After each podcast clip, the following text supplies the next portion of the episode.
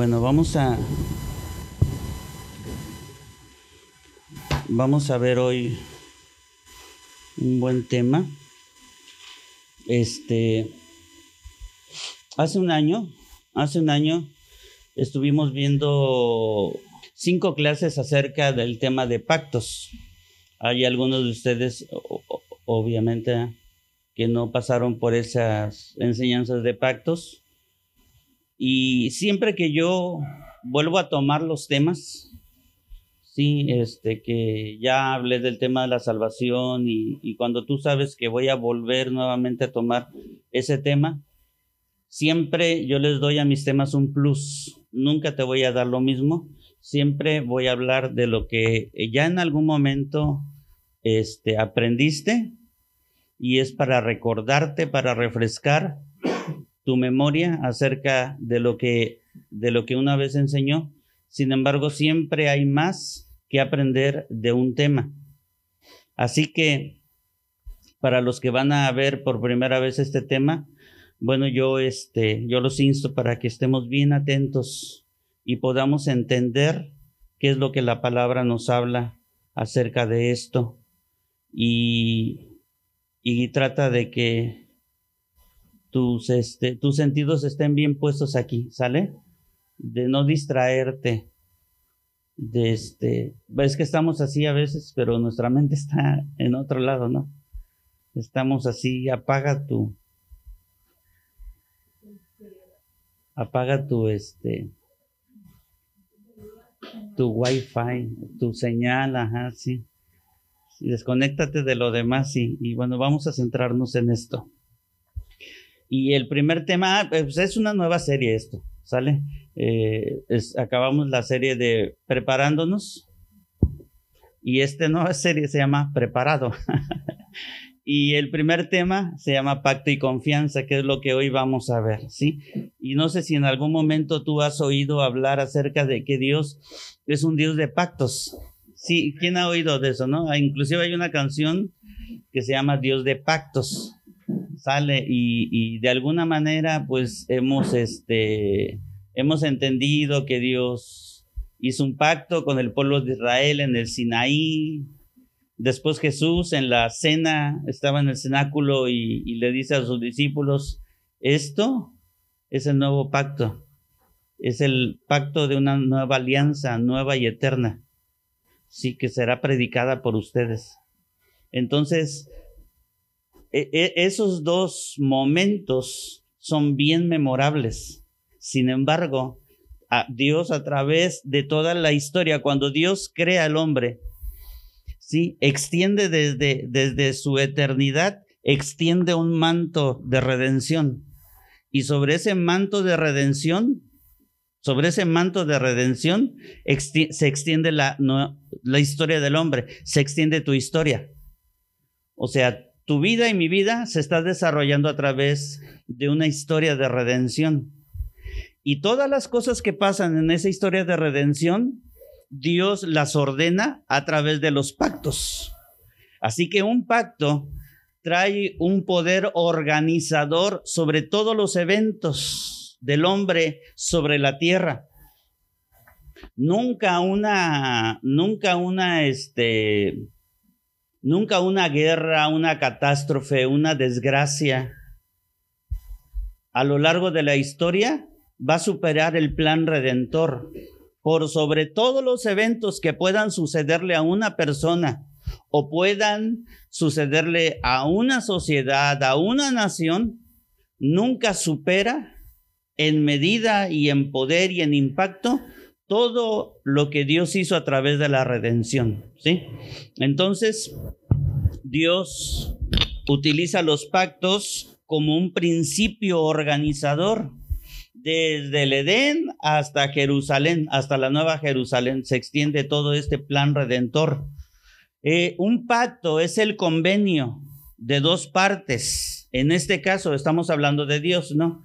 O sea, hay pactos también que se forman entre el hombre. Por ejemplo, cuando tú te casaste con tu mujer, tú hiciste un pacto. Y sobre ese pacto, sobre ese pacto, yo lo veo, yo visualizo el pacto como una vasija. Sí, y sobre ese pacto que tú hiciste con tu mujer se vierten todas las promesas, todas las promesas, ¿no? O sea, una promesa es buena, pero una promesa es mejor cuando está contenida en un pacto, ¿sí? Entonces, un, contrato, hay una promesa. La diferencia entre el contrato y el pacto es que el contrato se puede romper y un pacto no. Un pacto no se rompe. Y si tú decides romper un pacto, entonces se suelta una destrucción y una maldición. Que eso nos quede bien entendido a todos. Entonces no puedes hacer esa tontería que andan haciendo las adolescentes de que hacen pactos, ¿sí? Que a final de cuentas son pactos. Eso está trayendo una maldición sobre esta generación como ellos no lo entienden. Pero eso es lo que el enemigo está haciendo, amados. Eso es lo que el enemigo está haciendo. Sin embargo, ok, vamos a regresarnos. Un pacto es el convenio de dos partes, o sea, Dios y la humanidad. El pacto liga ambas partes entre sí, o sea que forma un compromiso. Esto quiere decir que ambas partes se comprometen a darle valor a ese compromiso. Ok, tú y yo nos comprometemos y aquí está el pacto entre tú y yo. Y ambas partes, tanto el uno como el otro, le da valor, le da valor a eso, a ese compromiso. Un pacto puede ser por ambas partes o puede ser unilateral. Hay cosas que Dios ha, dicho y que Él ha jurado por su propio nombre. Eso son pactos unilaterales. ¿Sí? Es como cuando tú dices, como cuando, por ejemplo, muere alguien, ¿no? Y hay personas que aman tanto a ese, a esa persona, por ejemplo, tenemos una, hoy en la mañana estamos acordando de una amiguita que murió su esposo en un accidente. Este, eh, pues nosotros lo conocimos y estuvimos así como que muy de cerca con, con, con, esa muchacha y con sus hermanas. Y este, y se muere y él dijo, dice, es que yo te voy a amar, o sea, él, como que ella le hablaba a él, sí, ella sabe que él no lo escucha, no la escucha a ella, sí, pero ella en su amor y en su dolor le dijo a su esposo, dice, yo te voy a amar siempre y no voy a amar a no voy a amar a nadie. Y a pesar de los años, ella, ella, debido a ese pacto, ella no se va a poder enamorar de nadie más, porque ella se acaba de enganchar con su propia palabra, con su propio dicho. Entonces, cuando hay cosas que suceden así, hay cosas que nosotros mismos nos enganchamos. Es que yo nunca voy a ser feliz. Pues no eres feliz. Y no es porque la palabra, no es porque yo esté justificando esas ideas o esa doctrina de, de declaración o de decretos. No, sin embargo, la palabra dice que con nuestras propias palabras nos enlazamos. Entonces, Dios mismo hace pacto con él y entonces esos pactos se llaman unilaterales. Una forma condensada de pacto divino es lo que dice Jeremías 30, 22 si no lo traigo ahí. Pero Jeremías 30, 22 lo, lo, repito para que tú lo apuntes. Jeremías 30, 22 dice, y me, serán por, y me serán por pueblo y yo seré su Dios. Por ejemplo, ese es un pacto unilateral, porque Dios decretó un pacto para su pueblo. Ustedes van a ser mi pueblo y yo voy a ser, o sea, Dios ahí no les preguntó a ellos si querían ser su pueblo, no, Dios lo declaró. Entonces esos se llaman pactos unilaterales. Estos pactos, ahora, un pacto envuelve toda provisión, todo lo que necesitaremos en nuestra vida con Él, tanto aquí como en la eternidad. Cuando Dios dijo, ustedes van a ser mi pueblo, yo voy a ser su Dios, nosotros, Dios mismo le está dando valor a ese pacto. Y todo lo que ese pacto va a necesitar, Dios lo va a proveer. porque no fuimos nosotros los que lo, lo escogimos a Él, amados. Fue Él el que nos escogió a nosotros. Tú estás aquí porque desde la eternidad Dios te escogió a ti. No es porque un día tú te arrepentiste y te fue tan mal y te diste cuenta que necesitabas a Dios y llegaste a Dios. No, ya Dios estaba provisto. Ya Dios, ya Dios te había hecho entrar en esa historia redentora que Él extiende desde la eternidad. Entonces tú y yo estamos aquí porque Él quiso que tú estuvieras aquí. Sí, amados. Ay, eso nos debería hacer explotar nuestro corazón, amados, sí. Ahora, pacto, ahora sí. Pacto es una alianza.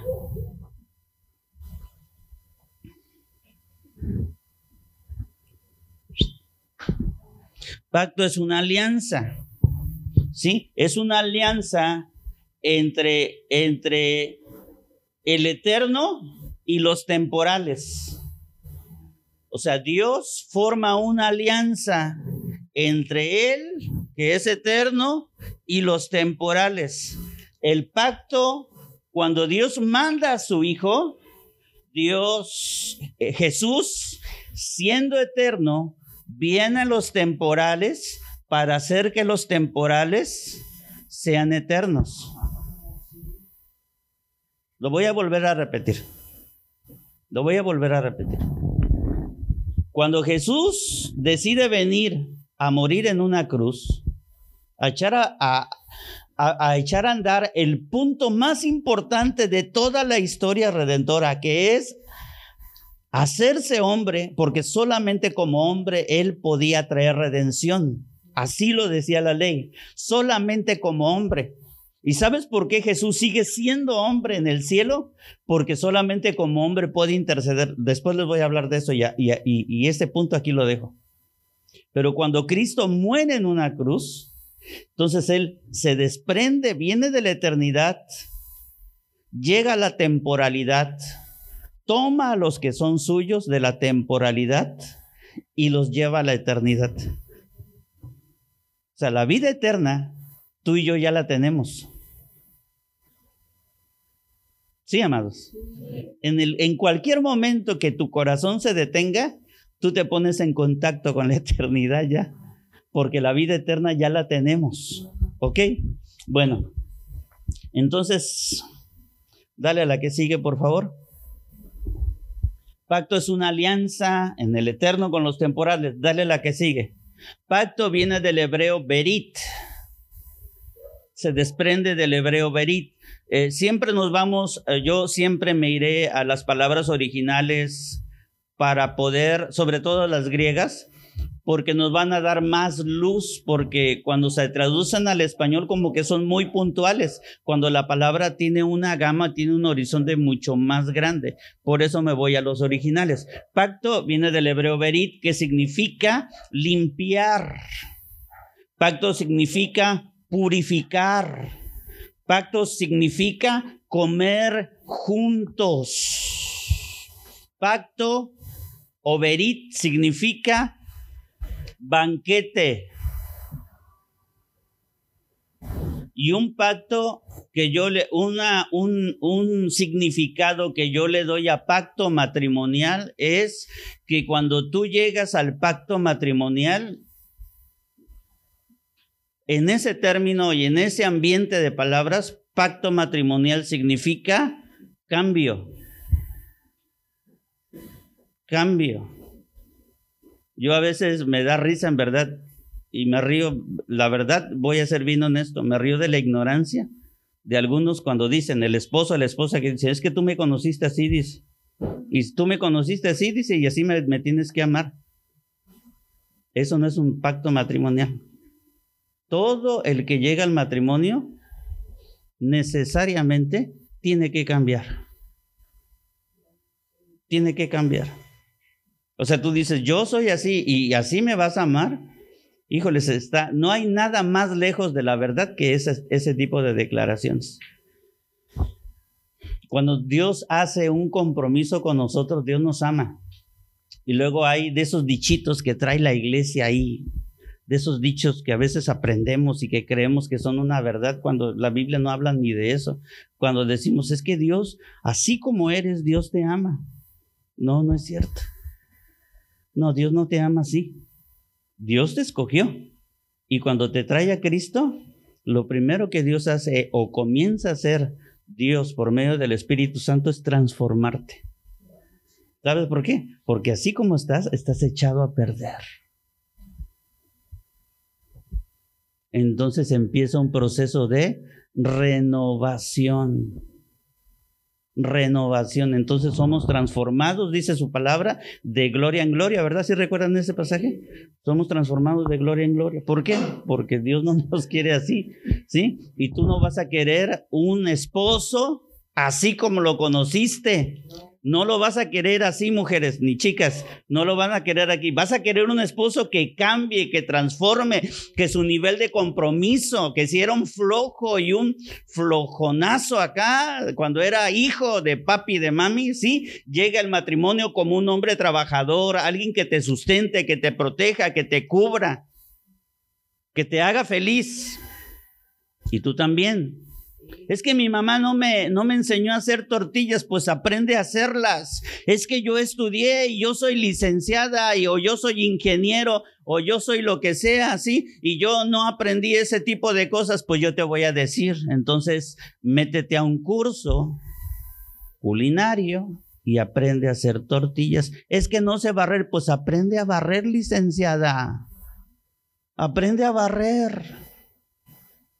Porque al rato tu esposo se va a encontrar a otra que sí sepa barrer y con ella se va a ir. Sí, así es. Así es. Entonces, ¿por qué le cambias? Ok, hacer pacto. Pacto significa verit. Y hacer pacto se dice en el hebreo, se dice barak, barat, berit y Barat Berit es, significa hacer pacto. Pero también Barat Berit significa cortar pacto. O sea, y no es de cortar de que, a ver, córtala, ya no quiero ser tu amigo. No, no, no, no, no es de ese cortar pacto, ¿sí? ¿De qué está hablando Barat o Karat Berit? Bueno, el pacto estipula una promesa o una amenaza. ¿Sí? Son bien bonitos los pactos matrimoniales. el chico y la chica están casando en el, en el ahí, en el registro civil ante la ley. ¿Sí? Y después vienen acá con el pastor para que Dios bendiga esa unión. Y toda la gente, tanto allá como acá, todos somos testigos de esa unión. ¿Sale? Entonces, ya si el bueno, ya no voy a hablar tantas cosas. Sí, entonces, ¿por qué estaba diciendo eso? Ah, porque si en algún momento ese pacto se llega a quebrar por infidelidad, por ejemplo, lo que prometía el pacto, lo que prometía traer plenitud a tu vida y traer felicidad, se convierte simple y sencillamente en un infierno trae sus consecuencias. Hace tres, cuatro semanas vimos un texto que habla acerca del adúltero. Entonces el adúltero, hay, hay errores que nada más vas a cometer una sola vez. Y las consecuencias van a ser para siempre. Todo el tiempo. En la antigüedad para pactar, fíjate bien, ¿por qué vamos a esa idea de cortar pacto? En la antigüedad, o sea, te estoy hablando del antiguo Israel, en la antigüedad para pactar se cortaba a un animal en dos. Hay varios pasajes en el Antiguo Testamento donde se, se cortaba al animal en dos. Y y, al cortar al animal en dos, porque estaban dos personas ahí y están, vamos a pactar, entonces agarraban un borrego, una oveja y pum, la partían en dos. ¿Qué es lo que estaba pasando ahí? Bueno, estaban diciendo, estaban pactando. Y dice, este va a ser nuestro pacto. ¿Sale? Entonces, ¿qué estaban diciendo ellos? que el día que uno de ambos, uno, uno de los dos fallara ese pacto, le iba a pasar lo mismo que al animal. Esa es la seriedad de un pacto, amados. Y ese, ese corazón que Dios tiene entre los pactos continúa. No importa si el pacto lo haces con Él, lo haces con otra persona o lo haces tú mismo. ¿Sí? Los pactos, lo que tú hablaste. Hay que tener mucho cuidado con hablar. Porque tú mismo, tú mismo te puedes enredar ahí con tus propias palabras. Así que la persona que no cumplía le pasaba lo mismo que a ese animalito, Jeremías 34. A los que transgredieron mi pacto y no cumplieron sus términos, los cuales pactaron en mi presencia, los voy a partir en dos. Los voy a partir en dos. Y ese partir en dos, cuando Dios parte en dos a una persona, no necesariamente es porque te va a partir físicamente. Va a haber cosas que nunca vas a alcanzar, ¿eh? Nunca vas a alcanzar. Si el tipo se va con una fulana y rompe el pacto matrimonial, por ejemplo, ese, ese fulano se puede ir con la otra fulana, sí, pero Dios ya partió algo en su vida y jamás lo va, lo va a poder este, alcanzar. Nunca, jamás. Nunca. Los voy a partir en dos, del mismo modo que se partió en dos el becerro con el que se selló el pacto. Voy a partir en dos a los príncipes de Judá y de Jerusalén, a los oficiales y sacerdotes. O sea, Dios con las manos en la cintura ha exterminado generaciones completas, amados, generaciones completas. No importa el título, no importa la posición, no importa cuál sea la situación de la persona. Cuando hay un pacto que se rompe, Dios con la mano de la cintura arrasa con todo eso. Porque ahí hablo porque allí incluye a los sacerdotes. Dice, y a todo el pueblo de la tierra, en fin, a todos los que pasaron por en medio de las dos partes del becerro Voy a ponerlos en manos de sus enemigos que quieren matarlos. Sus cadáveres les servirán de comida a las aves de rapiña y a los animales salvajes. Y yo espero que estas palabras, amados, que Dios se las dijo al pueblo de Israel, a través de estas palabras nosotros podamos ver cuál es el carácter y cuál es la posición de Dios ante las situaciones. Y bueno, vamos a recordar algo. Ya, ya, hasta aquí, porque voy a hacer como un, un pequeño cambio en esta dirección. Ya más o menos quedó lo de pactos. Bueno, ok. Voy a hacer un pequeño cambio. Yo quiero que veamos lo que Jesús dice en, en Mateo capítulo número 5. Mateo capítulo número 5. Ahí nuestro Señor Jesús está diciendo quiénes somos tú y yo. Dice, ustedes son qué? La sal de la tierra. Bueno, ahora repite conmigo, yo soy la sal de la tierra. Yo soy la sal de la tierra. bueno, todos y cada uno de los que estamos aquí somos la sal de la tierra. ¿Por qué somos la sal? Porque Jesús lo declaró. Pero si la sal pierde su sabor, ¿cómo volverá a ser salada? Ya no servirá para nada, sino para ser arrojada a la calle y, pisoteada y pisoteada por la gente. Ahora, tenemos que saber que los primeros cinco libros de la Biblia, aquí voy a, va a empezar algo bien complicado que voy a empezar a, a, a explicar, amados. Sí, y necesito que me pongan bastante atención. Y si tienen calor, pongan los ventiladores, ok. Bueno, escuchan bien. Los primeros cinco de la Biblia, los primeros cinco libros de la Biblia, que es, que es lo que nosotros llamamos Pentateuco, los griegos, los judíos, los judíos lo llaman la Torah, porque dentro de esos cinco, cinco primeros libros se desprenden, se desprenden las enseñanzas de Moisés y a esas, a esas leyes y mandamientos que se levantaron cuando Israel iba caminando por el desierto, bueno, hoy el pueblo judío lo llama la Torah. Y la Torah sirve, el Pentateuco sirve como un sostén para todos los libros que vienen después de ellos. Todos los libros proféticos mayores y menores, todos los evangelios, todas las cartas de Pablo y hasta el Apocalipsis. Entonces la Torah guarda un lugar de preeminencia dentro de los libros de la Biblia. Ok, ¿está bien? Eh, ¿Está entendido eso? Bueno, dice Levítico 2. Toda ofrenda que presentes la sazonarás con... No permitas jamás que en tu ofrenda falte la sal del pacto de tu Dios. Toda ofrenda tuya la ofrecerás con bueno, hoy lo que quiero que entiendas a partir del versículo del versículo de Mateo 5 es acerca del pacto de sal. Porque tiene que ver con tu vida más de lo que tú y yo creemos. Jesús nos estaba diciendo que tú y yo somos la sal de la tierra y esa sal puede perder su sabor. Dice números 18.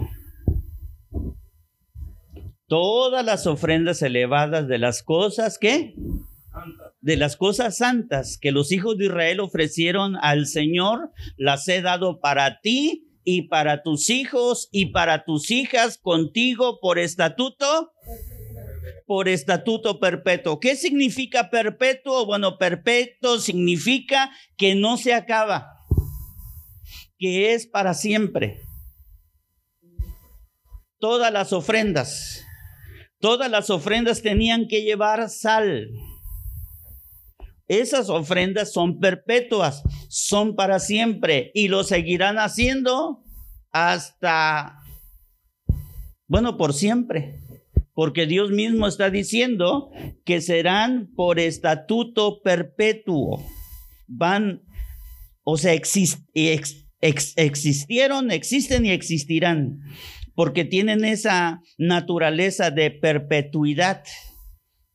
El pacto de sal es algo que sigue vigente y quizá no nos damos cuenta porque lo hacemos de manera intuitiva, o sea, todos nos movemos bajo un pacto de sal, pero pues no, estamos, eh, no lo tenemos presente así, así continuamente de lo que estamos haciendo porque lo hacemos de manera quizá intuitiva, intuitiva.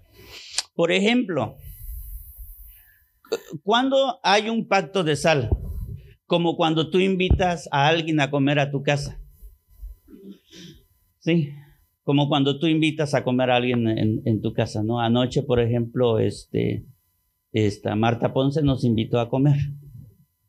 Sí, bueno, e, ella no invita a cualquiera no invita a cualquier persona.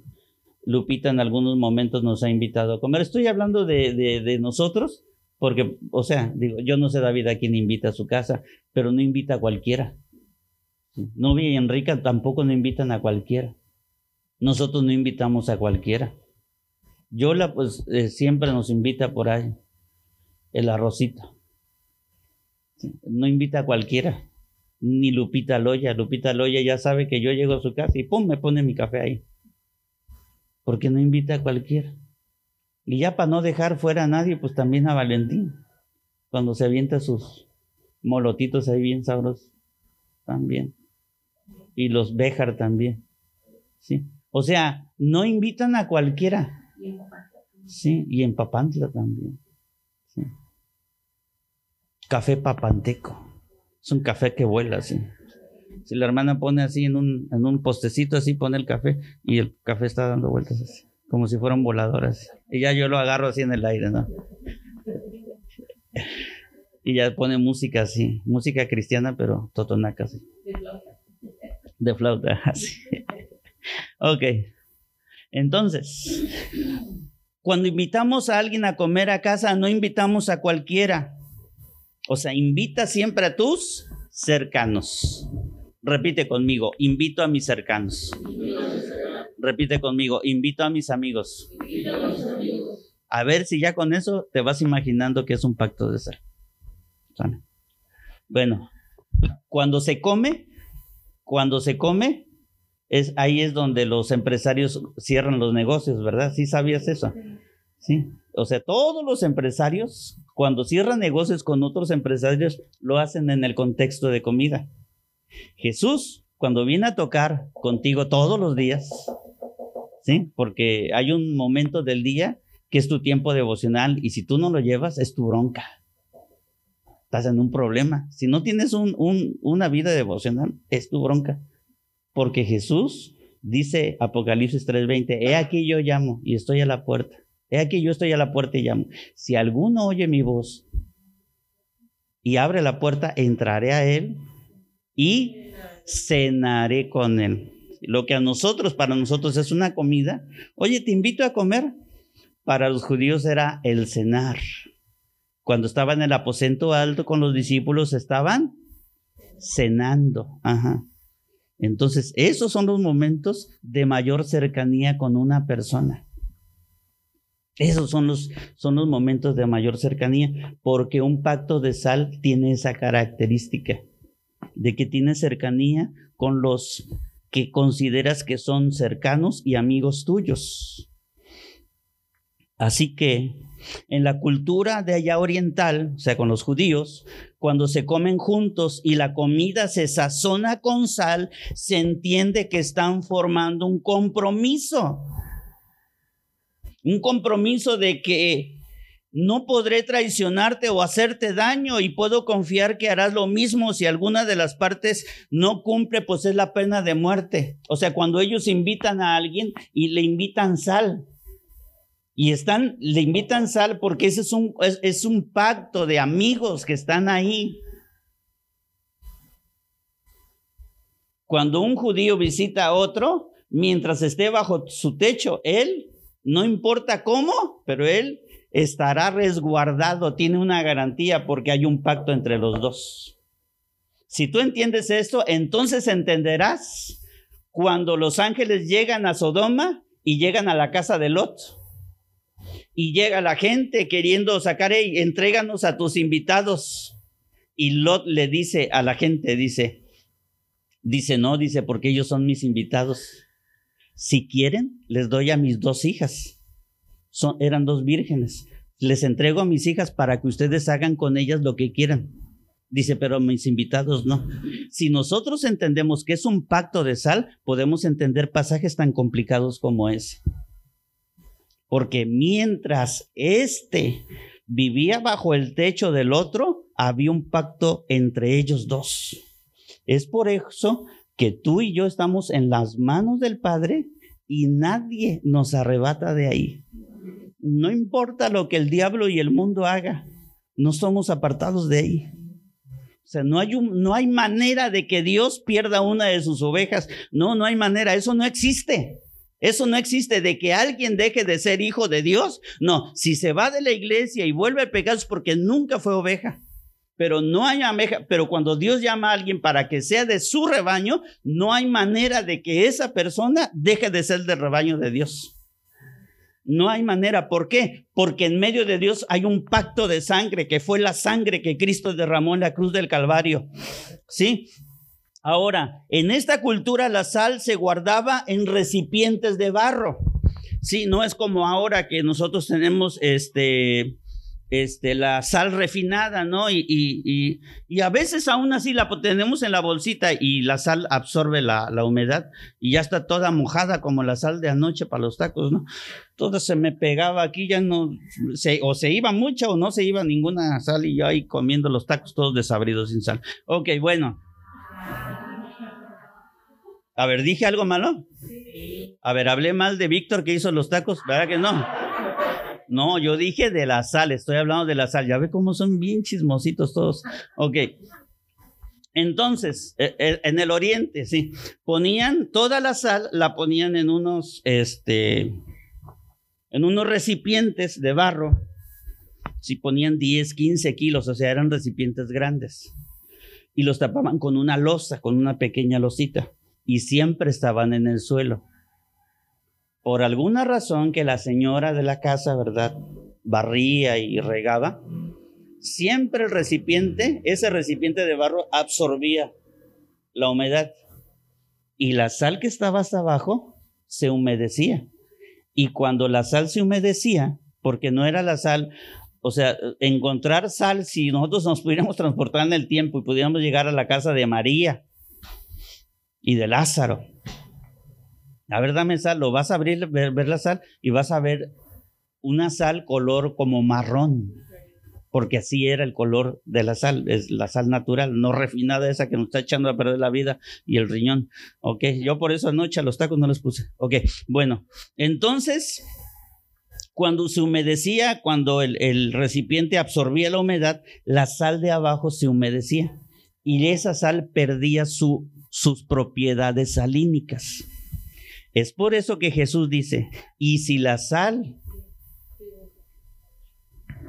pierde su sabor, exactamente. Y si la sal pierde su sabor, ¿cómo volverá a ser salada? Y dice Jesús, ya no sirve para nada. Entonces, ¿para qué sirve? Bueno, sirve para agarrarla, la señora la agarraba y la tiraba a la calle. Y como la tiraba en la calle, pues la gente pasaba y la pisoteaba. Entonces, la sal puede perder su sabor. ¿Sí?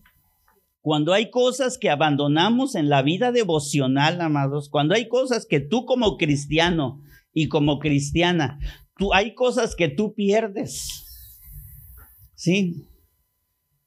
Eh, por ejemplo, en tu vida devocional, cuando tú dejas de orar, cuando tú dejas de ofrendar, cuando tú dejas de ser dadivoso, cuando dejas de ayudar a los pobres, cuando dejas de participar en el servicio cuando haces tu servicio a medias y no, no pones atención en, en, las cosas que a ti te, que te, te deberían competir.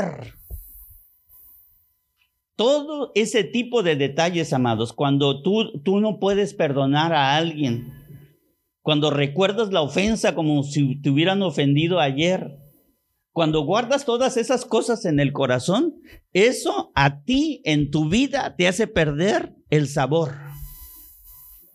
Todo eso a ti te hace perder el sabor. Es por eso que la vez pasada o hace 15 días, no recuerdo bien, ustedes son los que le ponen sabor a todo su servicio. El servicio en sí no tiene sabor, no. La actitud con que tú lo hagas y la naturaleza, la condición en que tú llegues a hacer las cosas es lo que le pone sabor a las cosas delante de Dios.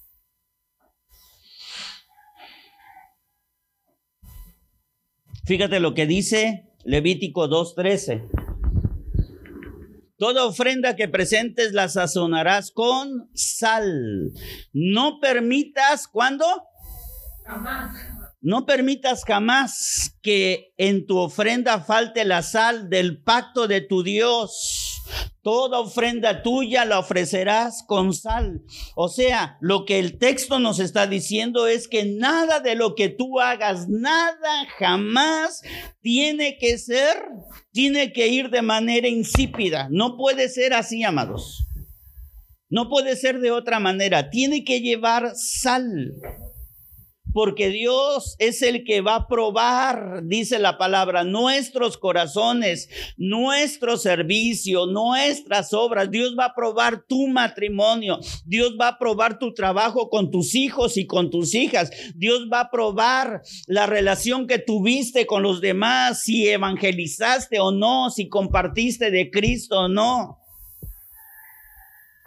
Todo tiene que ir sazonado con sal todo tiene que ir sazonado con sal. No puede ser de otra manera.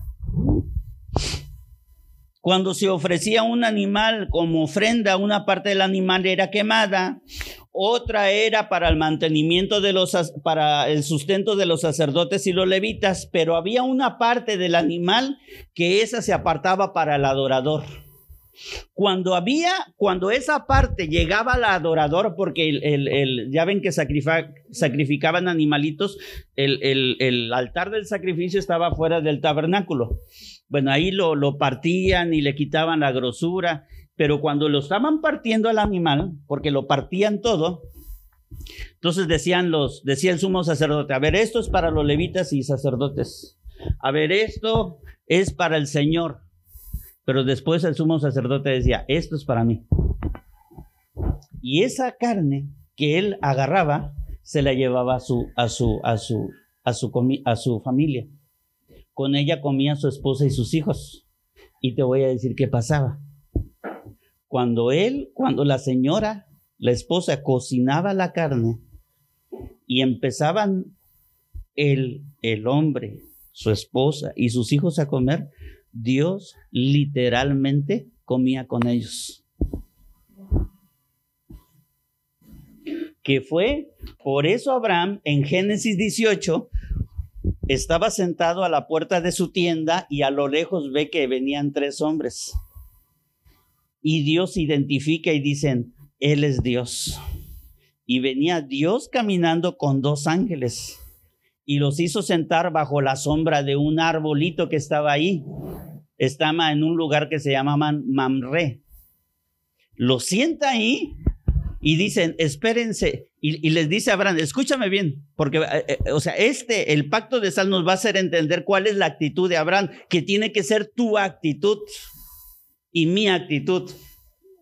Y dice, espérense aquí, no se me vayan, dice, ahorita vengo. Y se va corriendo con su esposa y se jala a sus sirvientes y les dice, a ver, a ver, a ver, le digo, le dice al, al sirviente, ve y mátame al, becerro más gordo y el más bonito, pero ya, pero ya lo quiero para ayer. Y se va a este y lo parte, dice, empieza a preparar todo, dice, cose tortas de pan, dice, y cose la carne, dice, porque, porque el Señor y dos ángeles están aquí con nosotros, pero todo, si tú lees Génesis 18, que ya lo deberías estar apuntando en tu libreta para que en tu casa lo leas, te vas a dar cuenta que todos estaban así, mira, todos estaban así porque no era cualquier persona la que estaba ahí con ellos era Dios mismo con dos ángeles que estaban ahí. Y viene él y al ratito ya la señora, ya Abraham traía todas las cosas, ahora sí coman. Y Dios y los dos ángeles empezaron a comer. Y después de comer, Dios se fue, los dos ángeles se quedaron y dijeron, nos vemos porque vamos para Sodoma y Gomorra. ¿Qué van a hacer allá? ¿Qué van a hacer? Vamos a destruir las ciudades. Y viene Abraham y le manda a decir a, este, a Lot, pero le dice, no, no te preocupes, nosotros vamos para la casa de Lot, porque Lot es un hombre justo y lo vamos a sacar ahí a él, a su esposa y a sus hijas. Y después de que pasa todo, los dos ángeles agarran a Lot, agarran a su esposa y agarran a sus hijas. Dicen que los agarraron de las manos y los empezaron a sacar de las ciudades. Y les dicen los ángeles a Lot, ¿sabes qué, Lot? Huye, pero vete ya escapa al monte y les da una instrucción, no voltees. Pero su mujer volteó y se convirtió en una estatua de, sal, porque ella había roto el pacto. Jesús habló de, bueno, y lo que sucedía es que literalmente, vuelvo a lo que dice ahí, Dios había sido invitado a comer eh, con el adorador y, todo, todo la ofrenda, toda, desde que estaban en el altar, todas la sazonaban con sal. Y se entendía que se sentaba pues el Señor a la mesa con el adorador. Sí, eso es lo que pasa cuando tú y yo adoramos, amados. Sí, cuando tú y yo adoramos, Dios se sienta con nosotros. En Marcos 8:49 dice, porque todos serán salados con fuego y todo sacrificio será salado con sal. Jesús, este, este pasaje que yo puse aquí es lo mismo que dice Levítico, pero en las palabras de Jesús. La sal tenía mucha importancia, amados, ¿eh? en la antigüedad. Eh, o sea, era algo muy importante en las casas. Si tú andabas caminando en el desierto, sin sal no podías sobrevivir en el desierto. Tenías que llevar sal. La, sal todos los hombres la llevaban eh, así en su cinturón, en su cinto. Ahí llevaban porciones de sal. En los tiempos de Jesús, a los soldados romanos muchas veces se les pagaba con sal porque la sal era muy apreciada, o sea, tenía mucho precio. De ahí viene la palabra salario, porque en la antigua Roma a los soldados se les pagaba con sal, que era algo eh, eh, algo, era algo valioso. Dice segunda de Crónicas 13:5. ¿No saben ustedes que el Señor Dios de Israel dio el reino a David sobre Israel para siempre, a él y a sus hijos bajo el pacto de sal?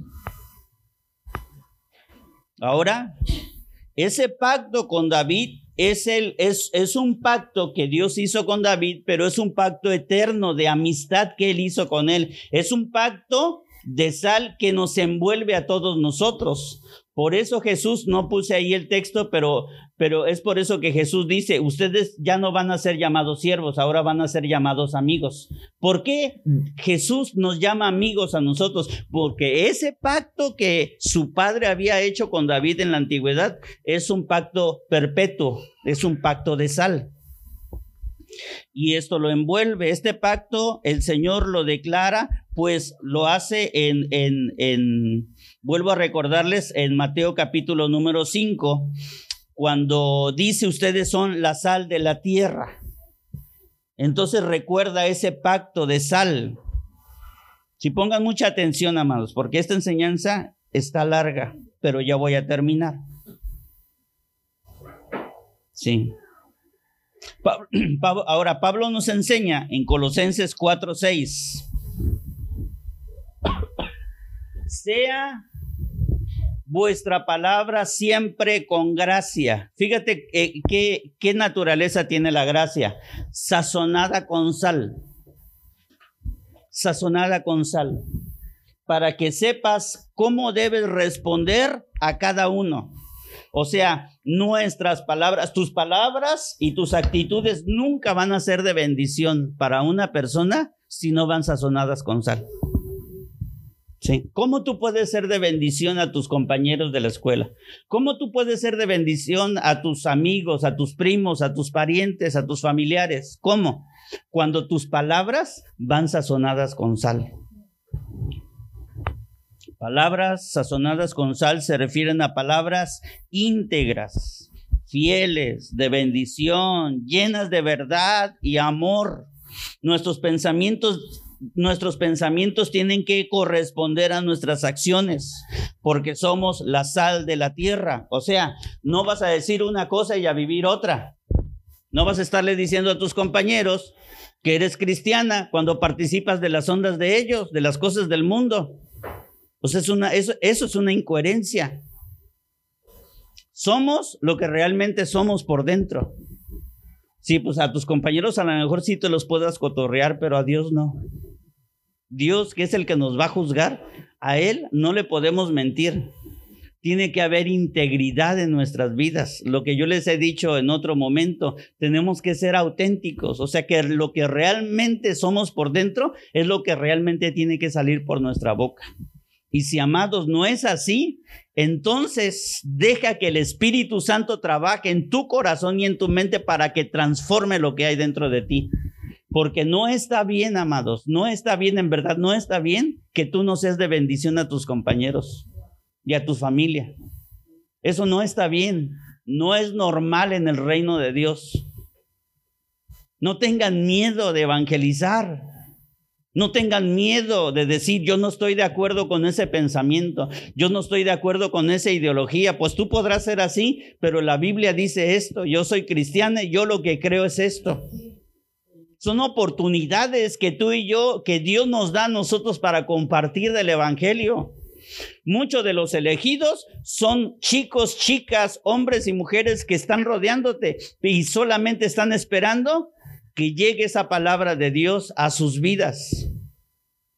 Tú los verás como una cosa, pero Dios mira que son elegidos y Dios te puso ahí precisamente para que a través de ti les llegue a ellos la palabra y ellos van a reaccionar cuando tú los evangelices, ellos van a reaccionar. ¿Sabes por qué van a reaccionar? Porque ya son elegidos. Pero si tú no lo haces, amado, si estás, ustedes muchachos, si no lo hacen, si están con sus miedos, con sus titubeos y se les hace más fácil andar participando en las cosas del mundo con ellos que dar testimonio de Cristo, Dios lo que va a hacer con las manos de la cintura te va a tomar, te va a hacer a un lado y va a poner a otro. Así de sencillo. Si tú no lo haces, sí habrá otro hijo de Dios o otra hija de Dios que lo haga. Sí, pero esa, esa situación de que tú no lo haces, de que no te atreves a, hacerlo, entonces va a tener sus consecuencias. Las cosas no se quedan así con Dios. Si con Dios no estamos jugando, amados. No, no estamos jugando. Y hay muchas sentencias acerca de eso. Una de las cualidades de la sal es que produce sed.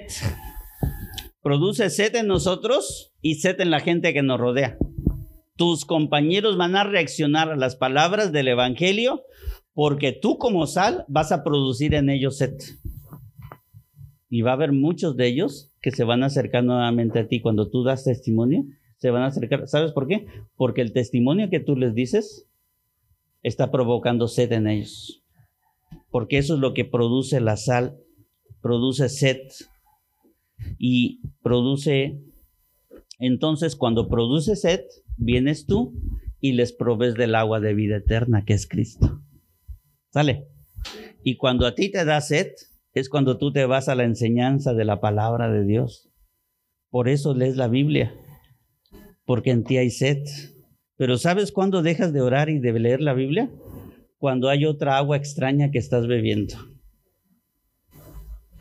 Y están tan llenos de otras cosas muchos cristianos que por eso no tienen una inclinación por la palabra, no, no, no alcanzan a poder deleitarse en la palabra porque se llenan de otra agua.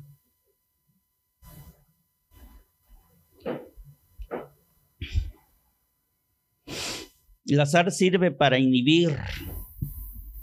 No se producen bacterias.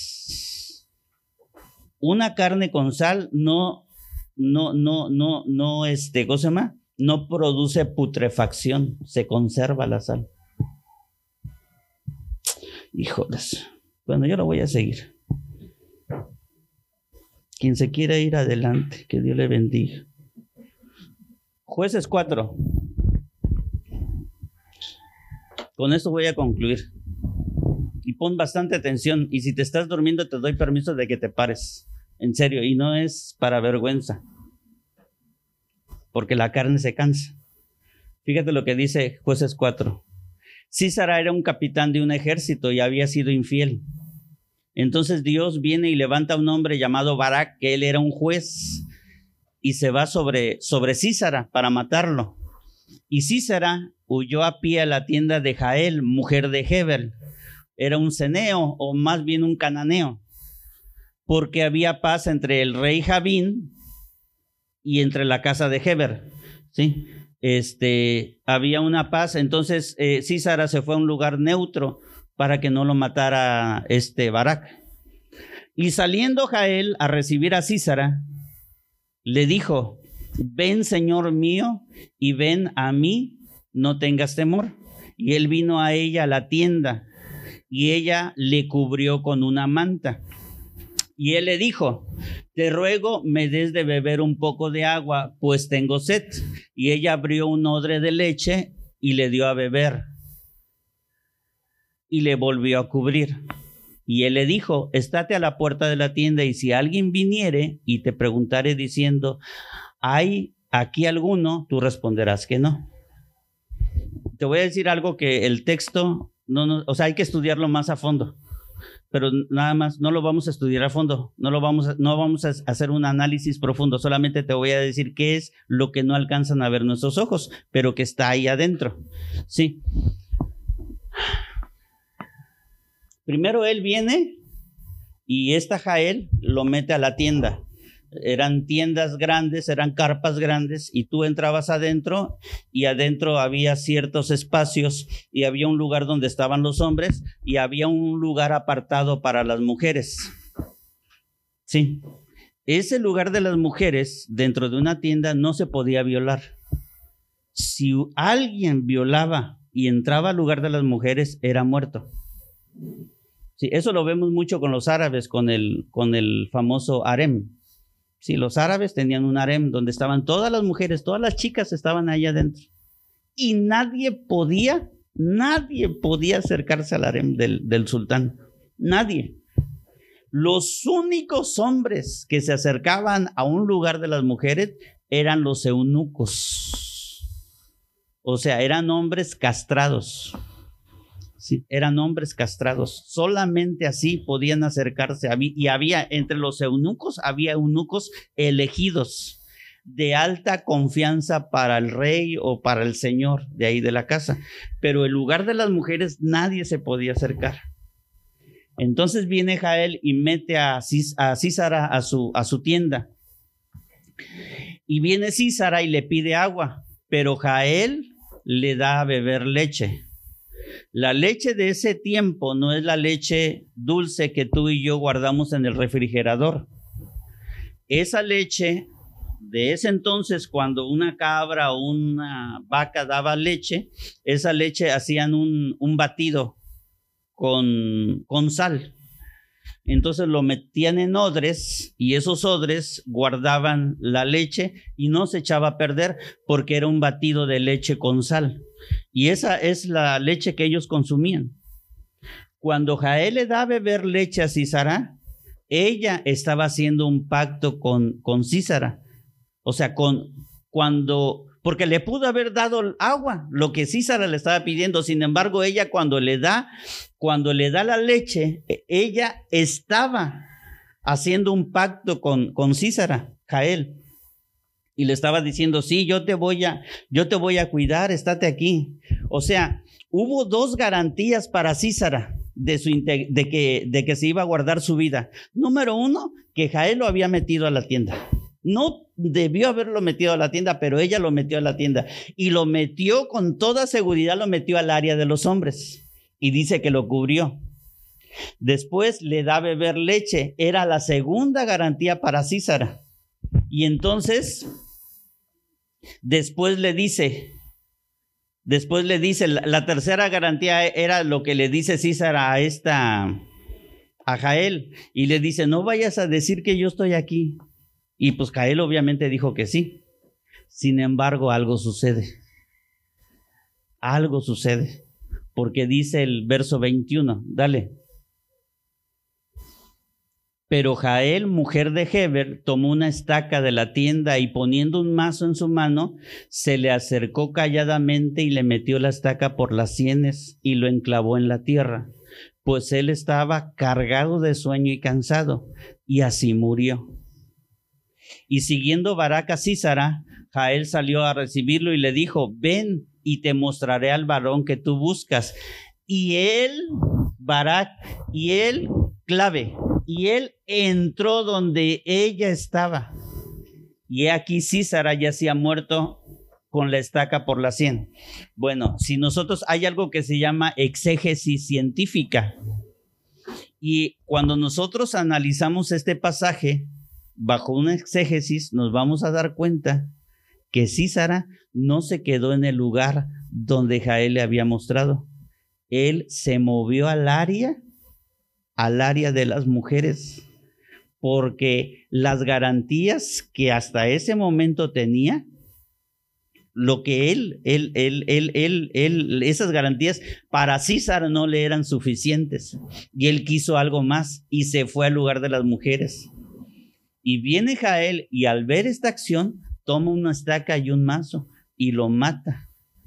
Le clava aquí la, la estaca, le entra por aquí, le sale por acá y se, todavía se entierra en la tierra. Y ahí quedó. Ahora, Jael pudo haberlo matado de muchas maneras, pero Jael se fue tras el entendimiento de Císara. O sea que Císara murió a consecuencia de su incredulidad. A ver si hasta aquí ustedes empiezan a relacionar lo que somos nosotros, lo que es un pacto de sal y lo que le pasó a Císara. Porque cuando nosotros perdemos nuestra salinidad es por incredulidad. ¿Por qué te traje esta enseñanza? Te voy a decir por qué te la traje. Te la traje porque tú vas a entregar tus primicias. Yo no sé si todos de los que estamos aquí vamos a entregar primicias. Pero el día de la fiesta de las primicias, la fiesta de las primicias no es para no es no es cualquier fiesta. La fiesta de las primicias es nuestra fiesta más solemne que tenemos. Mientras la fiesta patria para nosotros es una fiesta de relajo, de alegría y de cotorreo y de todo lo que tú quieras, la fiesta de las primicias no es nada de eso. Tú no vas a venir a la fiesta de las primicias para divertirte o para, o, para cotorrear. La fiesta de las primicias es una fiesta solemne donde tú vas a venir a entregar tus primicias al Señor con una certidumbre de fe, porque ese día que tú te sientes, cuando nos sentemos a cenar, Dios mismo va a estar ahí en medio de nosotros. Y vamos a entregar nuestras primicias con toda la certidumbre de fe, creyendo que todo tu 2023 en la fiesta de las primicias la estás poniendo en las manos de Dios. Y de ninguna manera, amados, de ninguna manera te tiene que pasar lo que le pasó a César. Que a pesar de lo que hemos aprendido acerca de las ofrendas, de las limosnas, de los diezmos, de las dádivas, de las cooperaciones, del servicio, todo eso, aún así, tú sigas en incredulidad para hacer algo, como para entregar las primicias. No puede ser eso. No puede ser eso. ¿Sabes por qué? Simple, sencillamente porque tú y yo somos la sal del mundo. Y entre Dios, entre nuestro Dios y nosotros hay un pacto de sal. Así que sean adultos, sean los adolescentes o sean los niños, cuando traigan su primicia, están poniendo todo el 2023 en las manos de Dios. Estás poniendo tu trabajo en las manos de Dios. Estás poniendo tu negocio en las manos de Dios. Estás poniendo toda, toda tu integridad, todo lo que tú eres, todo lo que se viene para ti. Con las primicias le estamos diciendo a Dios, ahí vienen y yo lo voy a esperar. O sea, es un momento de seguridad que nosotros tenemos que poner. Ponte de pie, por favor. Ayúdame, Abel, este, Eric, por favor. No nos tiene que pasar lo mismo que a Císara. Tampoco nos tiene que pasar lo mismo que a la mujer de Lot. No nos tiene que pasar eso. No, no nos tiene que pasar eso. Y según la tradición judía, según la tradición judía, el día... Me llevé una hora. Según la tradición judía, el día que Jesús se sienta en el aposento alto a cenar, no solamente había pan y vino. Porque acuérdense que en la última cena, antes de Jesús establecer la Santa Cena, habían comido la Pascua. Y en la Pascua había sal. Cuando Judas se atreve a entregar al Señor, rompe el pacto de amistad que él tenía con su Señor, porque no era solamente su discípulo, porque cuando Jesús se acerca con Judas, le dice David, le dice a Judas, lo que vas a hacer, hazlo ya, amigo.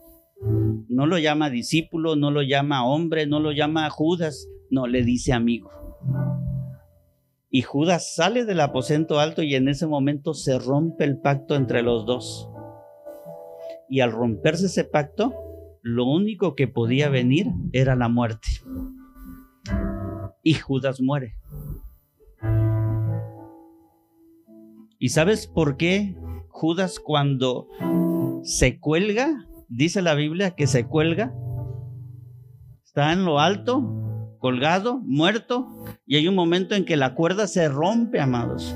Y cuando se rompe, en la caída, el cuerpo de Judas se voltea y cae de cabeza sobre una piedra y dice la Biblia que sus entrañas, o sea, su cráneo se abre y todo su cerebro y todo lo que tenemos adentro se derrama. Bueno, ese derramamiento de sus entrañas es la falta de entendimiento. No entendió que había un pacto de sal entre él y su Señor Jesús, que era su amigo.